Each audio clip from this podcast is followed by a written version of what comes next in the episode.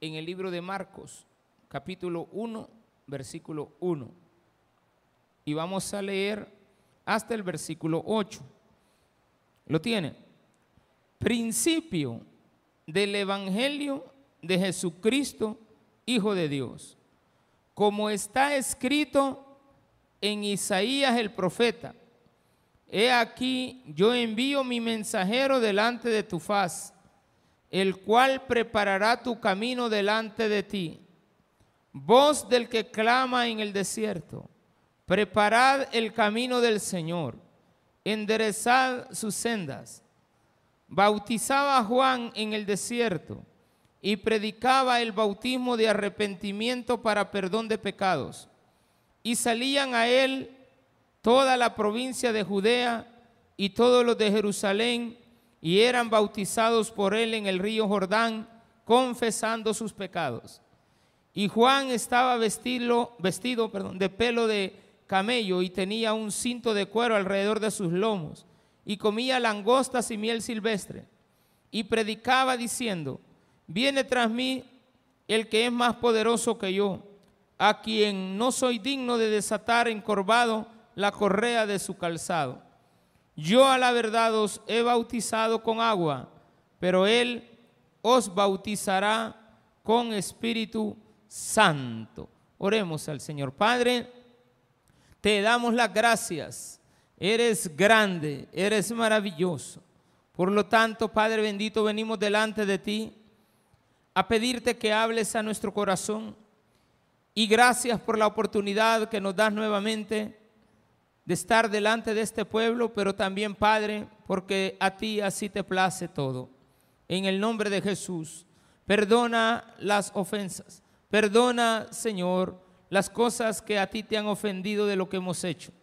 En el nombre de Jesús te agradecemos, porque grande es tu misericordia y perdonas la maldad del pueblo. Gracias, Señor, porque perdonas también los pecados Gracias porque ahora nos enseñas a confesarnos delante de ti, a confesarnos delante de nosotros mismos y a confesarnos delante de los hombres. Gracias porque tú, Señor, eres quien da la victoria en el nombre de Jesús. Amén y amén. Gloria a Dios. Qué bendición tan grande. Bien, Marcos tiene una característica. Marcos en realidad es un libro que tiene y contiene las experiencias vividas y relatadas por Pedro, el apóstol Pedro que acompañó a Jesús. Marcos se sabe que era un jovencito, muy chavalo, 14 años, cuando Jesús fue llevado a la cruz. Se sabe que Pedro siempre tuvo el apoyo de parte de Marcos en cuanto a tensiones como un joven que se le apega a un adulto. Se entiende que Pedro y Marcos eran parientes, llegando al quizás al entendimiento de que Pedro era el tío de Marcos, era un sobrino de él. Eh, otra cosa importante de Marcos es que siendo un joven, los jóvenes tienen pensamientos largos. ¿Verdad que todos los jóvenes sueñan con ser, con lo que van a hacer, cómo qué cosas no van a hacer? Todos los jóvenes dicen, yo no voy a cometer los errores de mi padre porque yo voy a hacer esto, yo voy a hacer lo otro. Claro, hemos vivido una época en nuestro país que gracias a Dios nos está viviendo quizás donde los sueños de muchos jóvenes eran truncados y eh, otros jóvenes se decepcionaban de ver que sus sueños no se podían llevar a cabo porque estaban siendo truncados más adelante. Pero ahora tenemos delante de nosotros la experiencia de un joven que tenía largos pensamientos se llega y se ha llegado a creer de una manera muy palpable, muy, muy eh, internamente se puede comprobar, que Marcos ha de haber sido aquel joven que fue y es el testigo único que podemos llegar a tener de la oración de Jesús en Getsemaní, para que usted se dé cuenta. A mí se me hace que Marcos soñaba con todas las enseñanzas de Jesús. Si usted es una persona que anda siempre a la par de una persona positiva, Jesús era una persona de malas influencias o de buenas influencias, de buenas influencias. Jesús era una persona con pensamientos negativos o positivos, pensamientos positivos. Si Jesús era una persona que enfrentaba el mal y se hacía del lado de lo correcto, de lo bueno, de lo justo, de lo verdadero, del derecho, de la justicia, y usted todo el tiempo anda con Él, usted aprende a ser como Él. Entonces se llega al entendimiento que desde que Jesús llamó a Pedro, Marcos, sin haber sido llamado, se les empezó a pegar. ¿Cuántos panes andás? le dijeron al niño. Se ha llegado a creer que era Marcos. Pero hay algo que a Marcos lo identifica plenamente. Y es que cuando Jesús estaba orando en Getsemaní, el único que puede relatar y relata, y es el único libro que contiene eso, el libro de Marcos nos dice que ahí había un joven que estaba observándolo todo, que cuando llegan a capturar a Jesús, él deja incluso la frazada tirada de seguro estaba orando con Jesús. Y si él oía el balbuceo de algunas palabras que Jesús ha de haber dicho en su oración, y le dijo a Pedro, acompáñenme a orar, y todos los demás se durmieron, pero este joven no se dormía. Porque dice él que Jesús se volvió a levantar y le volvió a decir a los demás, ¿por qué no han estado orando conmigo? Y así pasó las 10 de la noche, las 11 de la noche y las 12 de la noche, porque la Biblia habla de la segunda vigilia de la noche. Entonces, al, antes de amanecer, o sea, a las 2 de la mañana, también hay un personaje que observa la captura de Jesús observa la llegada de los, de los soldados, observa también la llegada de Judas. Nadie se percató, nadie, nunca nadie se percató que Judas era el traidor.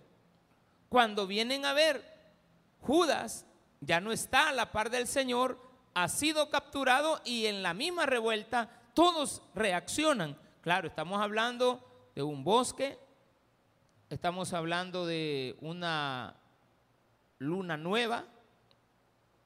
Estamos hablando de un bosque donde hay árboles muy frondosos como es el, este jardín del Getsemaní. No es un jardín, era un bosque antes. Eh, la oscuridad de las tinieblas también, el sereno de la noche. Pero ahí hay un joven. Y cuando uno de joven se acerca a alguien, tiene sueños, tiene grandes proyectos. Si yo les contara mis proyectos de niño, yo creo que muchos de ellos se han cumplido, pero no nos vamos a perder en, eso. Pero sí como joven que fui, sigo siendo, ¿verdad? 50, dejamos tan sin pote todavía. Este, uno tiene sueños y los sueños de los jóvenes son permanentes. Ya cuando uno está viejo anda amargado, ay, ya no hice nada en la vida, está esperando la jubilación, ay, a ver cuánto me van a dar. Uno aquí solo con frijolitos y cositos, vaya, ahí está. esperando como quien dice que lo lleve el tigre a uno para morir. No tiene, como que a uno de viejo se le van perdiendo los sueños. Y uno no debe de dejar de perder los sueños. Los sueños que tú tuviste de joven, si se te han desviado, retómalos. Y di, yo qué soñaba cuando era joven. cuando tenía 14, 15, 16, 18 años, 20 años, ¿qué soñaba yo? Porque cuando Marcos escribe este libro, vienen a su memoria todos sus sueños. Si lo queremos ver de una manera particular, Marcos es un libro que relata el ideal de Marcos mismo pero porque él mete ahí los pensamientos en medio de todas las enseñanzas de su tío Pedro, él va metiendo sus cuñitas a cada rato. Sí, pero yo pensaba esto. Agreguémosle aquí porque yo también creía en esto. Yo esperaba esto. ¿Qué es Marcos en sí? El libro de Marcos nos identifica a Jesús como un siervo, como alguien que está dispuesto a servir y a ocupar un segundo lugar delante del que es el primero, que es nuestro Señor. Entonces, de niño o de joven, adolescente y de joven eh, tierno en edad, usted tiene que recobrar sus sueños, retomar lo que usted soñaba y mantenerse, si está joven, en esos sueños de la vida. Donde vendrá un día donde Dios también te dará a ti el privilegio de ver los sueños hechos realidad. ¿Por qué? Había un sueño en la, en la mente de Dios. Si lo voy a poner de esa, parafrasear de esa manera. Pero era una profecía. Pero lo voy a poner de esa manera para que entendamos de qué se trata este sermón. Cuando queremos ponernos a cuentas, es porque hemos cometido pecados. Y los pecados no son más en el concepto literal de la palabra, haber fallado a las cosas que pretendíamos hacer. Yo pretendía un objetivo y fallé. Me fui un poquito de lado del objetivo. Entonces, cuando yo digo, y lo he puesto ahí como eh, título del sermón, se bautizaban confesando sus pecados. El bautizarse es una nueva vida. Amén. En Cristo Jesús. ¿Qué confieso? Lo que he hecho. ¿Por qué lo confieso? Porque no quiero volverlo a hacer. Porque me he arrepentido de lo que hice. Y si me arrepiento de lo que he hecho, no es más que volver al lugar donde estaban mis sueños. Donde estaban mis perspectivas. Donde yo decía esto quiero ser cuando sea adulto. Yo no puedo decir cuando sea grande, va, porque el mismo tamaño quedó, mi hermano. Cuando yo sea grande, ay Dios, hijito, nunca. Mejor soñar cuando seas adulto, pero no cuando seas grande. Bueno, no importa lo que la gente diga de uno. Lo importante es que tu sueño lo vas a llevar a cabo. Y lo voy a poner de esta manera. Dios tenía un sueño. Un día te iba a mandar al Mesías. El sueño de Dios del Antiguo Testamento era que un día iba a mandar a Jesucristo. Entonces el libro de Marcos no comienza con la historia de Jesús de niño. ¿Cómo comienza?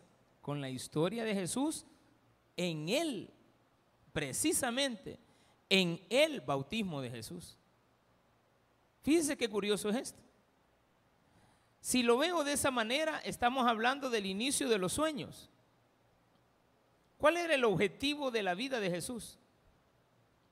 Morir en la cruz. Pero eso era el medio para salvarte a ti. El sueño de Jesús es salvarte. El sueño de Jesús es que tú seas libre. El sueño de Jesús es de que tú cumplas tus metas. Pero para que eso se dé, tenemos que haberlo planificado desde el Antiguo Testamento. Desde que Adán y Eva fallaron, había un sueño en la mente de Dios. El sueño en la mente de Dios es mandar a Jesucristo. ¿A qué? A morir por mí y por ti. Entonces, el sueño que se va a hacer realidad hoy en tu vida no es más que algo que está planificado en la vida de Dios para ti. ¿Desde cuándo? Desde la fundación del mundo. Entonces Dios no le dice a, a Marcos, mira Marcos escribe que él ha mandado previamente a un mensajero. No, eso está en el libro de Malaquías. Y el libro de Malaquías es el último libro del Nuevo Testamento. No está hablando de Isaías, esas son palabras de Isaías también. Él fue precursor del Evangelio. Él fue precursor también de haber sido enviado antes. Pero también fue enviado antes Malaquías. Y Malaquías dijo esas expresiones. Que él iba a enviar, a enviar a alguien. Entonces viene la idea de que si va a mandar a alguien es porque ese alguien, en primer lugar, pues no había nacido. Ese alguien iba a venir y antes de él iba a mandar a alguien más y si usted se fija, estamos hablando de personas jóvenes, porque cuando Juan el Bautista estaba bautizando a Jesús, si solo se llevaban seis meses de diferencia, Juan el Bautista había logrado cumplir la meta de sus sueños a los 30 años de edad. El sueño de Juan era bautizar y había cumplido los propósitos de Dios. ¿Cuál era el sueño de otro joven que aparece ahí? Jesús. Jesús tiene 30 años de edad más o menos cuando esto se presenta. Y todavía es escrito por un joven. O sea que este sermón está lleno de pensamientos de la juventud, pero que se tienen que cumplir. Entonces es un libro que nos está diciendo a los que ya tenemos una edad avanzada, que no logramos o que no hemos alcanzado cumplir nuestros sueños, que volvamos a comenzar confesando nuestros pecados. El día que usted confiese sus pecados, ahora bien, ¿a quién le voy a confesar los pecados? Usted ya se ha preguntado. Le voy a ayudar un poquito. Al primero que uno le confiesa sus pecados es a uno mismo. ¿Oyó eso?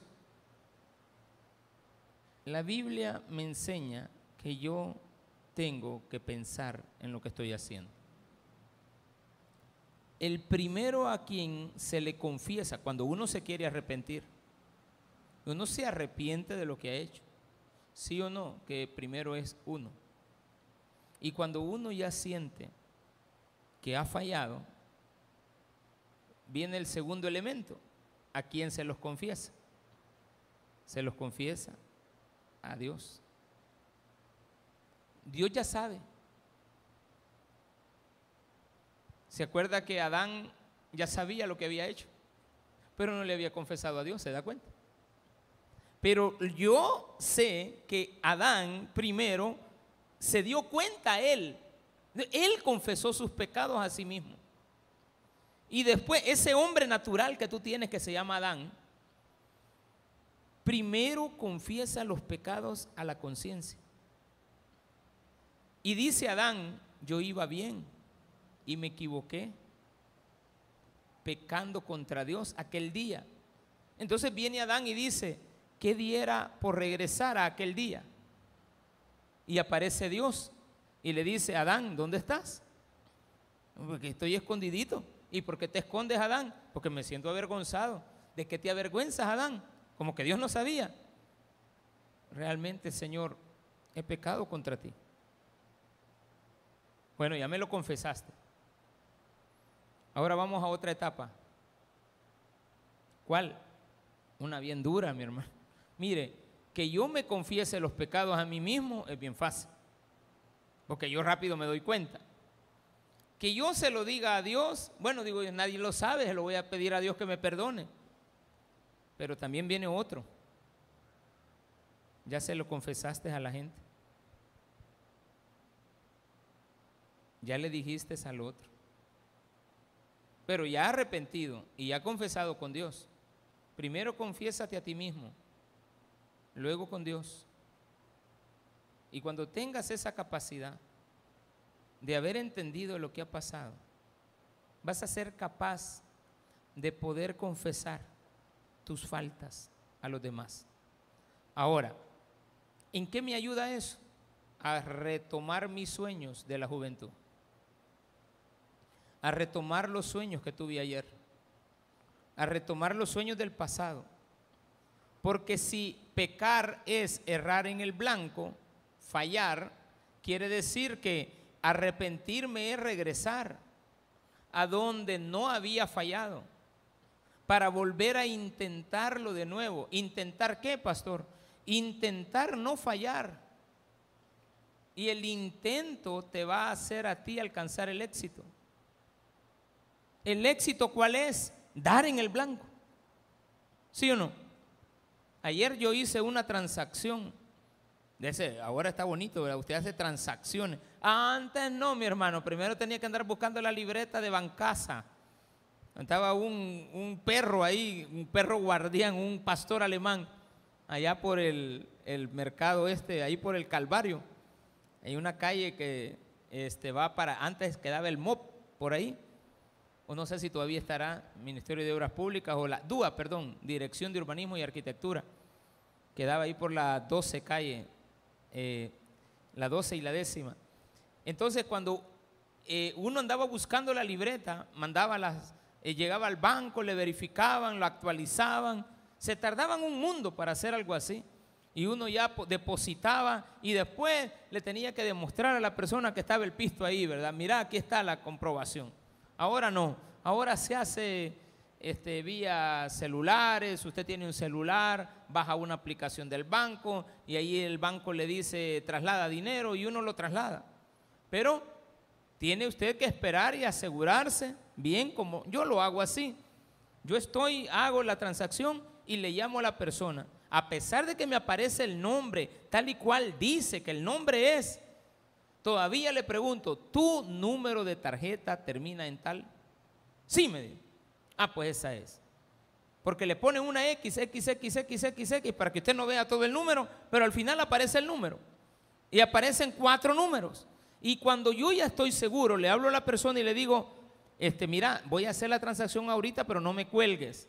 Y ya la hago y le digo, ¿estamos ahí en línea? Sí. Eh, ¿Termina en tal? Sí, ahí termina. Ah, pues ahí te va el dinero y ya le pongo los 2.40 que le debo, ¿de acuerdo? 1.87, bueno, algo así, grandes transacciones. Y ya cuando uno lo ha hecho, ahí dice que uno ponga un correo. Ese correo es el suyo. Porque la empresa ya sabe que al nombre que usted está mandando le tienen que mandar una notificación. Entonces ayer yo le llamo a la persona y le digo, ya le deposité. Lo único que es de banco a banco, se tarda más o sea, del Cuscatlán al agrícola, por decir así, por decir nombre. Y me dice a la media hora, no ha caído, pastor. Bueno, le digo, entonces no puedo hacer nada. Si no ha caído, no ha caído. ¿Sí? ¿No ha caído? No ha caído. ¿Qué quiere que haga? Es que me tenía que comprar unos productos a mí. Entonces le digo, pastor, me dice, pero no ha caído. Pues no compre nada, le digo. Si, no ha caído, ¿cómo va a comprar? Y le digo yo a él, va, no creo que usted no ande, le digo, para ponérmelo. Siempre le va a caer. Pero le digo, deme 10 minutos. Y entré a mi correo y ahí decía transacción enviada con éxito. ¿De acuerdo? Pero no ha sido depositado, no ha sido recibido todavía en el colector. Ah, bueno, entonces le mandé la pantallita y le dije, mire, ya se lo deposité. Sí, pero tengo hasta la una para pagarme. Mire, pero ahorita son las once, le digo, ¿por qué estás afligiendo? Hasta la una dura eso. Se llegó la una, nos dieron las doce, la una, las once, las diez y las doce. Y dormidos al anochecer nos encontró la luna. Bueno y hacerlo más, y me dice, mire, me, lo voy a poner yo, pues, ¿y cuál es la desconfianza? cuando no le he pagado los 2.40 que le debo. Vaya, pues, me dice, ya, ya me lo puso. Y ya al ratito, vaya, me dice, aquí está la factura. Ahí le va a llegar el dinero, le digo. Ahí le va a llegar el dinero. Ahora en la mañana me dice, ya pasó, va, eso era ayer a la una que cerraban el almacén, hermano. Hoy lo abren hasta el lunes. Pero él lo necesitaba el domingo, ayer sábado a la una. Me dice, pastor, ya me cayó, me dice, va, recupérelo, le digo. ¿Cuánto gastó? Y ya me pone 2.39. Yo le mandé 2.40, me debe uno, le digo. ¿De acuerdo? Y ya, ya está bien. Pero había un detalle. En la transacción decía transacción exitosa. O cuando uno envía Bitcoin va a alguien, ayer una señora también me dice, pastor, ya le mandé el dinero y yo entré a la cuenta de ahorro.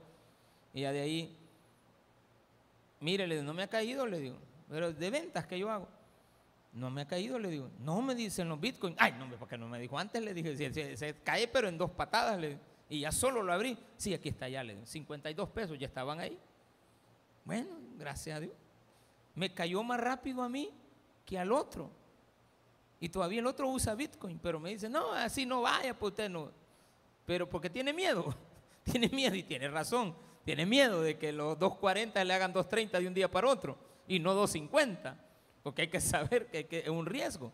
Pero en todas dice transacción exitosa. ¿Cómo dice? Éxito. ¿Y cómo lo logro? Haciendo las cosas correctamente verificando. Cuando usted le vaya a apuntar a algo, apúntelo bien, hermano. Cuando usted tenga un sueño, manténgalo vivo. Cuando usted tenga un objetivo en la vida, manténgase en él. No se vaya a soltar de su objetivo.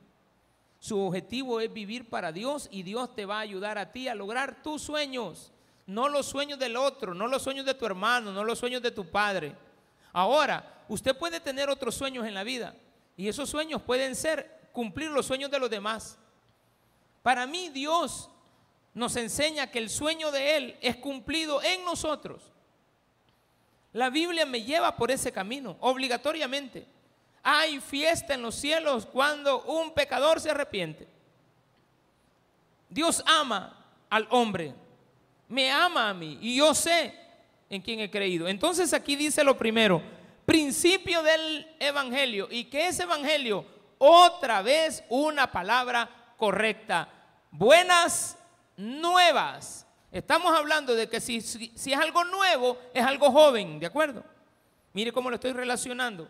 El Evangelio es una nueva noticia y está redactada por un joven y cuenta la historia de otros dos jóvenes, uno llamado Juan y otro llamado Jesús. Y además está en la mente anterior, en el Antiguo Testamento, desde antes. Dice la Biblia, este versículo muy bonito de Jeremías, en el capítulo 1.5, dice que Él desde el vientre te conoce. Antes de que tú nacieras, yo ya te conocía.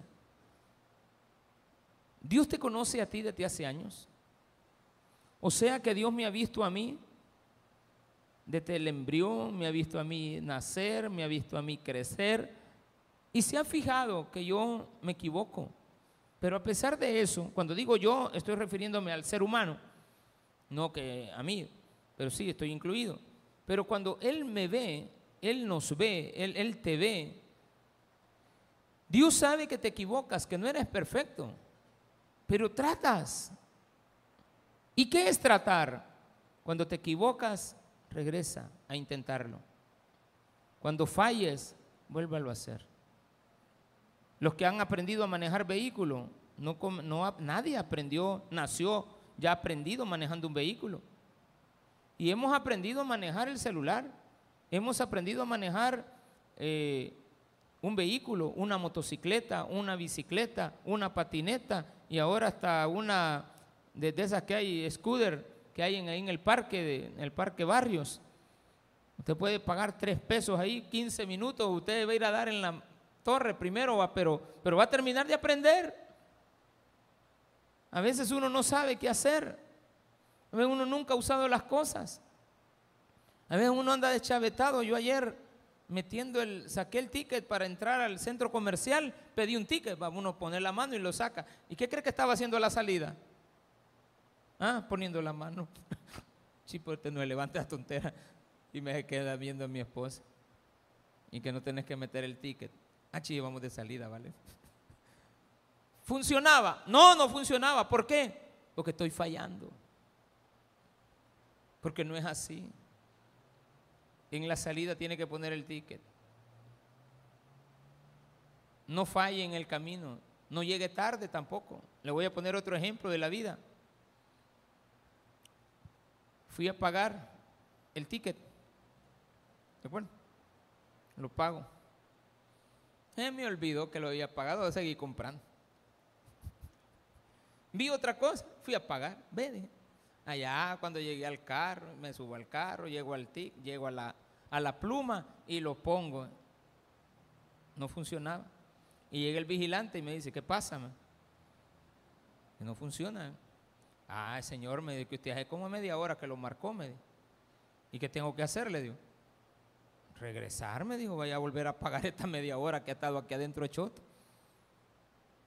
¿Y cómo hago le digo, para retroceder aquí? No, yo le ayudo. Ya le dijo al que estaba atrás que me estaba pegando unas cuantas, no sé qué más me dijo, que si me iba al infierno, que si me había robado los diezmos, que no, un resto de cosas que me dijo, hermano que, no había pagado no sé qué cosa, que él, pero, pero me, me, hartó hasta decirme ya no y que de todo, ya te vas, yo no sé qué andas haciendo en Apopa todavía no sos de aquí, eh, pero un resto de cosas que me dijo, mentira, no sabía nada de eso, pero regreso, llego donde la muchacha y me dice, vuélvalo a meter. Pues sí le digo, pero uno no sabe, uno se equivoca o no. Pero ya cuando pregunta y lo guían, uno encuentra la salida. Vuélvalo a meter y cabal, ahí está, otros 50 centavos, hermano. Y había pagado 50 y otra vez, y yo no entré otra vez, ahí mismo andaba, pero otra vez 50. Y ya, ya fui, ya llegué, donde el Señor hasta se me queda viendo, lo logró, me decirle, 40 minutos después, hermano, bien sudado otra vez, voy para afuera. ¿Por qué lo logré? Haciendo las cosas correctas. ¿Usted cree que se le van a abrir las puertas cuando usted se salta los pasos? ¿Usted cree que a usted se le van a abrir las puertas, los sueños de su vida, usted los va a lograr haciendo trampa, robando? Da tristeza ver a un exalcalde frente a una cámara. Da tristeza. Da tristeza humana, ¿verdad? No, no por las cosas que hacen, uno no puede ser responsable de lo que la gente ha hecho. No poder ver a su familia, tener que mandar mensajes de esa manera tan inesperada. Le ha de haber causado un gran dolor a la familia, pero fallaron. Y por eso se están pagando consecuencias. Cuando usted se salta los procesos, usted hace que todos los demás nos atrasemos. Entonces, ¿qué debo de hacer, pastor? Haga lo que Cristo hizo comenzó desde el principio. La primera palabra que aparece ahí es principio. El principio es algo nuevo, es algo inicial, es donde comienza el camino, es donde comienza la vida, es donde comienza todo. Principio. Pastor, traigo un problema y no sé por dónde comenzar. Comience desde el principio. Pastor, pero que me voy a tardar mucho tenemos 15 minutos, y le dan 15 minutos contándome cuando usted nació y, que cuando tuvo 7 años se cayó de la cuna, eh, hasta ahí vamos a llegar con los 15 minutos, ¿de acuerdo? No, yo lo voy a seguir escuchando. Pero lo importante es que cuente bien las cosas desde el principio. Eso es confesarse contra los, en los hombres. Pero nunca vaya a venir, jamás, nunca lo haga. Al revés, confesándole primero sus faltas a los hombres y después a Dios. Usted siempre se las confesó a sí mismo, porque también hay gente que se confiesa el pecado a sí mismo, pero lo ve como que no es pecado. Porque dicen, no puede ser pecado esto tan bueno, ¿de acuerdo? Está saliendo con la mujer de otro. Y dice, es que no puede ser pecado, porque si yo este, yo la hubiera conocido a usted antes de casarme. Ay, Dios guarde. Porque comenzó mal. Comience con el principio. El principio, principio del Evangelio de Jesucristo, Hijo de Dios. Como está escrito en Isaías el profeta.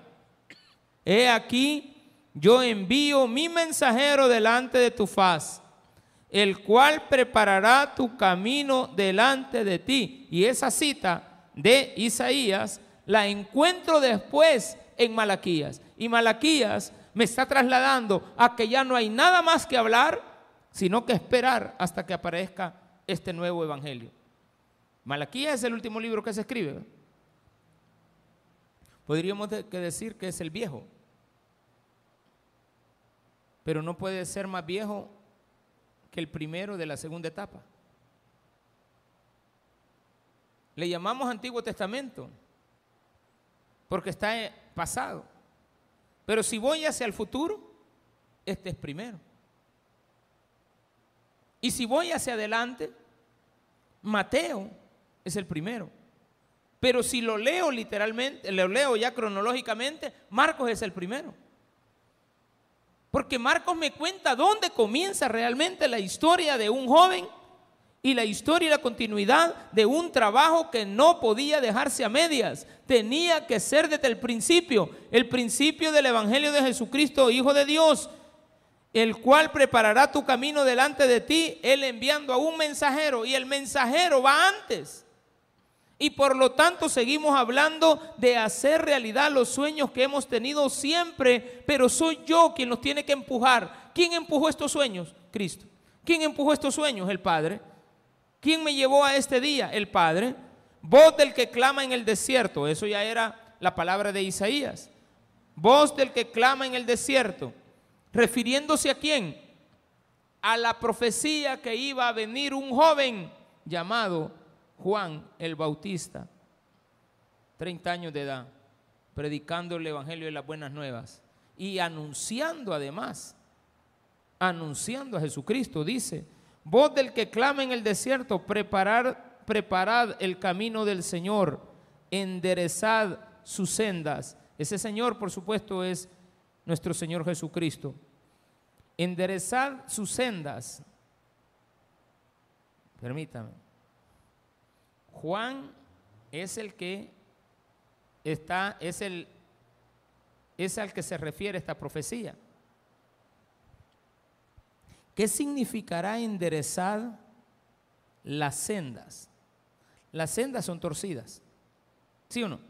Son pandas, ¿verdad? Tienen caminos raros, van y vienen. Bueno, sendas. Pero aquí dice que Juan tiene que enderezar las sendas. Le pregunto de quién. Evidentemente tiene que preparar las sendas del Señor. Entonces las sendas del Señor, diría un, un, loco por ahí va. Entonces las sendas del Señor son torcidas. Porque si alguien se las endereza, entonces las sendas del Señor son torcidas. No. Ahí a lo que se refiere es prepárale el camino. Prepara las sendas, no es enderezar, es preparar el camino. ¿Qué es preparar el camino? se lo voy a poner de esta manera, hágale fácil el trabajo a Dios.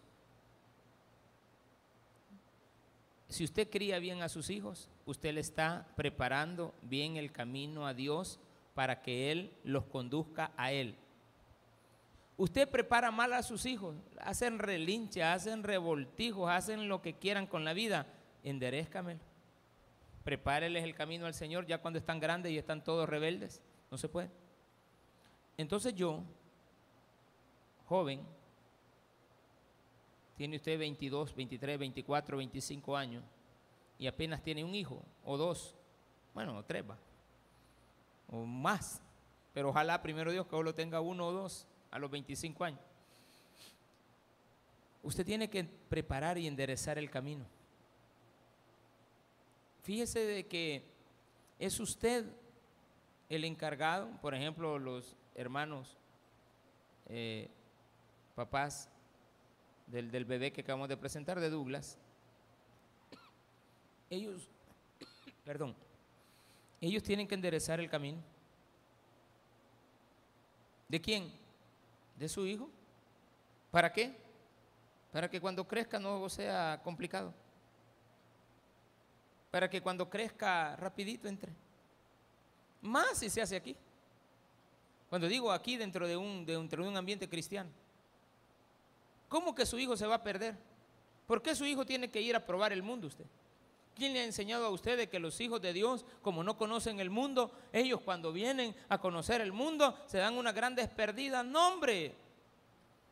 Eso no es así. Entonces Juan tenía que ir al mundo, pues. No, no es así. Entonces Daniel tenía que ir al mundo. No, Daniel a los 17 años, él le puso bien bonito al, rey, al sátrapa que le estaba diciendo de que tomara la, la, que, comiera los alimentos de, que se le habían entregado al rey, al, dios Moloch. No dijo eso, no, eso ha sido entregado al rey, es comida del rey y por lo tanto fue sacrificada a un dios, al dios de él. Yo no voy a comer de eso. A mí tráiganme papitas fritas, no, papitas fritas no. Papitas alcochadas, dijo, con brócoli y ahí este, una zanahoria al vapor. Ah, así las pedí. Aquí viene un señor, no, no, no, está, no está tan loco, está, está más loco el que lo atiende. Siempre pasa por aquí. Tiene un su dicho. Él dice, muchacho, muchacho, y entra. ¿Tiene café, muchacho? La primera vez va, sí. Y vengo yo y como, a ver quién es. Sí, muchacho, le digo. Ya que me dijo muchacho. Muchacho, ¿tiene café? Este, sí hay, le digo. Este, pero era regalado, ¿va? era entendido. Y este, ¿no tiene algo ahí de comer, muchacho? Mm, no, le digo, ya terminamos. Ah, vaya, y le doy el, le empecé a preparar el café. De sobre, muchacho, me dijo. De sobre. O sea, no lo quería de olla, de, ahí de la cafetera. De sobre, muchacho. Bueno, digo yo, todavía la paciencia. Pero no, lo voy a hacer. Solo de este hay, le digo.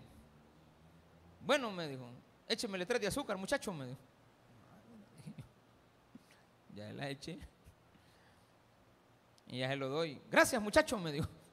Madre, qué Este es más inteligente que yo. Este no es loco, este es inteligente. De repente vuelve a pasar, man. ¿Hay café, muchacho? No, no hay café, muchacho, le digo.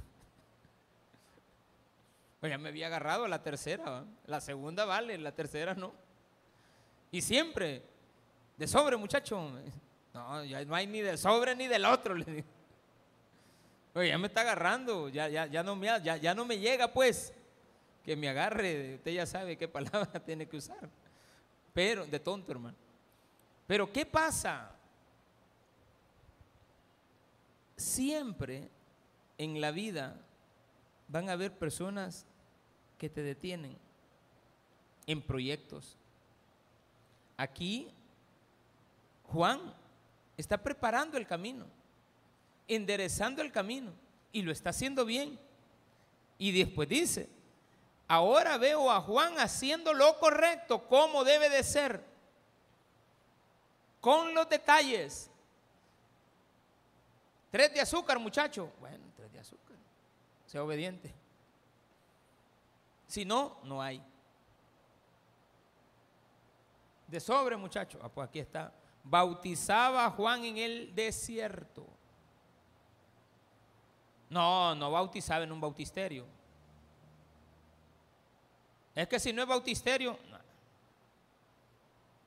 Pastor, es que yo no me bautizo si no es en un río. Ay, mire, hermano, aunque sea, hay condiciones hace años nos permitían entrar a las cárceles y uno bautizaba en las cárceles. En las cárceles usted bautiza, no lo voy a ir a meter a una pila toda sucia tampoco, ¿verdad? Sino que hay que preparar una piscinita de esas plásticas y ahí hay que bautizar. Y ahí hay escasez de agua. Entonces, ¿qué hace la gente? Casi, casi acostada.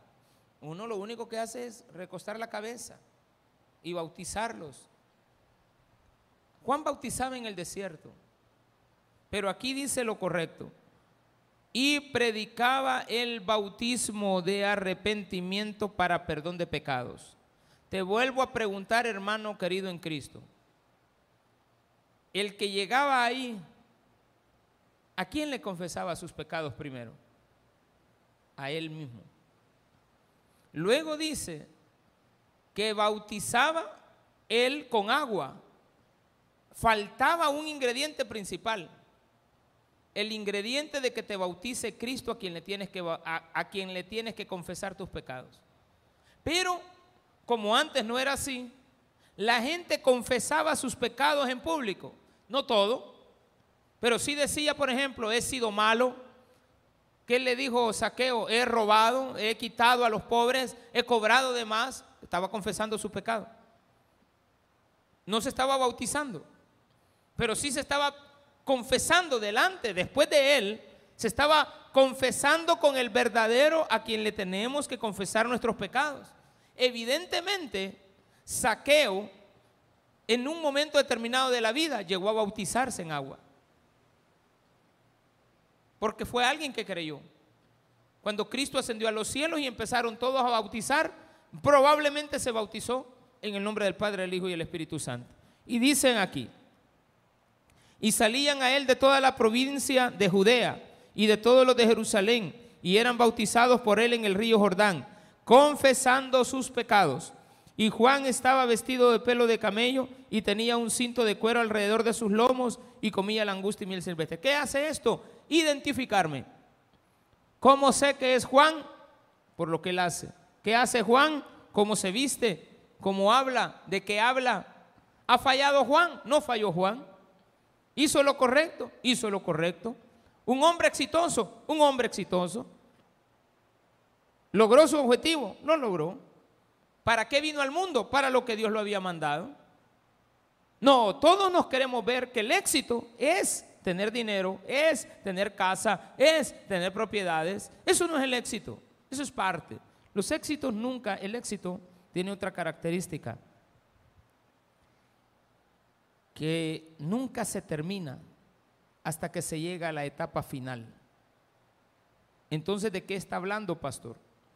Que todo lo que comienza tiene que terminar. El principio tiene un fin.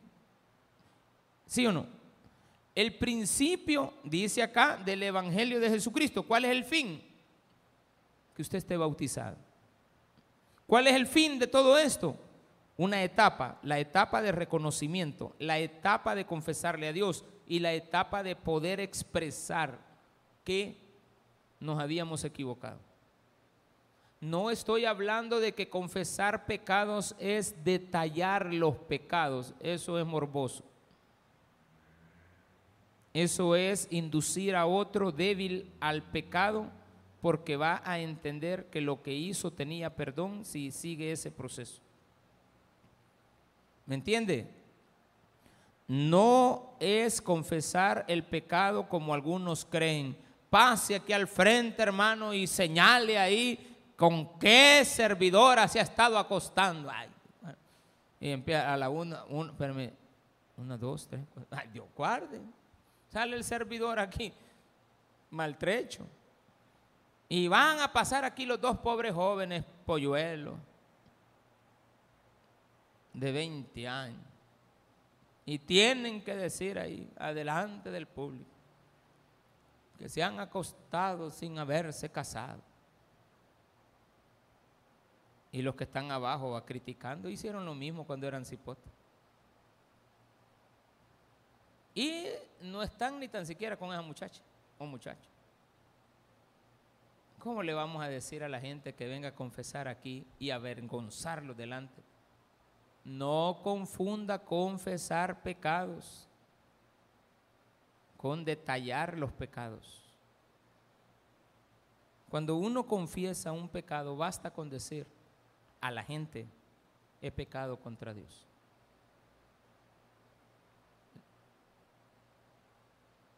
Les he fallado. Me he arrepentido. Pero ya hablé con Dios y por lo tanto, miren lo correcto me arrepentí, hablé con Dios y les vengo a relatar. No, pero vienen otros confesando su pecado para que usted se lo apruebe. Hermanitos, fíjate que yo con mi esposa ya no me llevo, ya tenemos cuatro años que vivimos juntos, pero usted me entiende. Juntos pero no revueltos. Yo tengo tres años de estar durmiendo en un sofá, ahí en la casa, viera cuánto eso. Por ello, hermanos, hemos decidido ya no seguir ni continuar nuestra vida juntos. Sin embargo, hermanos, en ese proceso tan difícil y doloroso que me tocó que pasar y vivir, apareció una caituda de la de ustedes, ¿de acuerdo? Uno, una hermanita de la iglesia, a quien conocí que no tiene nada que ver con este pecado que yo he cometido. Nos enamoramos, ay Dios. ¿A qué va? A decirle a usted que hecho a la mujer y que usted le acepte a la otra. Ay, como ya se confesó delante de la gente. Entonces es una persona que habla con la verdad y es sincero. No, hombre, no sea, no sea tan corrupto. No sea malo. No haga cosas malas. Hermano, yo me tuesto todas las noches. ¿Qué le tiene que andar diciendo a usted que se tuesta? Yo le he fallado a Dios. Le he pedido perdón a Dios por mis faltas. No le puedo pedir perdón a ustedes. Perdónenme, hermano. ya le pedí perdón a Dios. Y les comento de que he fallado. Pero aquí estoy. Si Dios tiene misericordia, pues me la va a cobrar cuando yo ya no pueda. Pero durante este tiempo, que Dios nos sostenga, porque un día me la va a cobrar. ¿Se acuerdan aquel dicho que decía el pastor general? me encanta, a mí me encantaban las prédicas de él. Me encantan todavía. Hacen falta, hermano. No el ejemplo. Estoy siendo claro. No el ejemplo que nos dio. Para mí es un mal ejemplo. Pero sí me gustaba cuando él hablaba y decía que tus pecados te alcanzarán. Me acuerdo claramente cuando él puso el ejemplo de una persona que estaba criando a sus entenados, no eran sus hijos, pero que Dios esperó hasta que estos muchachos se graduaron y se fueran de la casa para cobrárselas. Y se las cobró bien bonita. Cuando ya no tienes fuerzas, te las cobra. Ahora, un, un cobro no es un maltrato. Un cobro, me debes esto, hoy te quedas aquí. Me debes esto, hoy vamos a trabajar contigo de esta manera. Entonces, cuando yo entiendo que Dios me va a pasar una factura, no debo de asociar primero esa factura a las consecuencias de mi pecado cuando yo he tratado la manera de hacer las cosas correctas. Si las estoy tratando la manera de corregirlas, téngalo entendido que Dios no le va a cobrar nada todavía. Le va a dejar para más tardecito el cobro. ¿Por qué se arrepiente? Porque sabe que está afectando a su familia. Porque sabe que a usted no le conviene. Porque sabe que ofende a Dios. Entonces aquí en esta confesión de pecados tiene que quedar claro. Cuidado. Ayúdeme por favor ahí. Ahí, ahí no hay problema. No, no, no pasa nada, solamente se le bajó la presioncita al hermano. Ya, ya va a estar bien. A mí así me agarraba, hermano. De repente, uno a veces se le. Ahí está, solo que la tienda, la hermana, la hermana Ana, ¿dónde está? Ahí está ya ella. Ella sabe ahí qué hacer. Y los demás lo ayúdenle. Va, espérenme. Vamos a concentrarnos en la palabra. Ahí está ya. Ahí déjenlo sentadito, no pasa nada. Voy a terminar. Dice la palabra de Dios en el, en el versículo 7. Predicaba diciendo, viene tras mí el que es más poderoso que yo, a quien no soy digno de desatar encorvado la correa de su calzado. Yo a la verdad os he bautizado con agua, pero él os bautizará con Espíritu Santo. Los propósitos de Dios en tu vida son que seas obediente, que seas sincero contigo mismo, que seas sincero con Dios y que seas transparente delante de las personas. Démele un fuerte aplauso a nuestro Señor. Déselo bien. Dios le ama.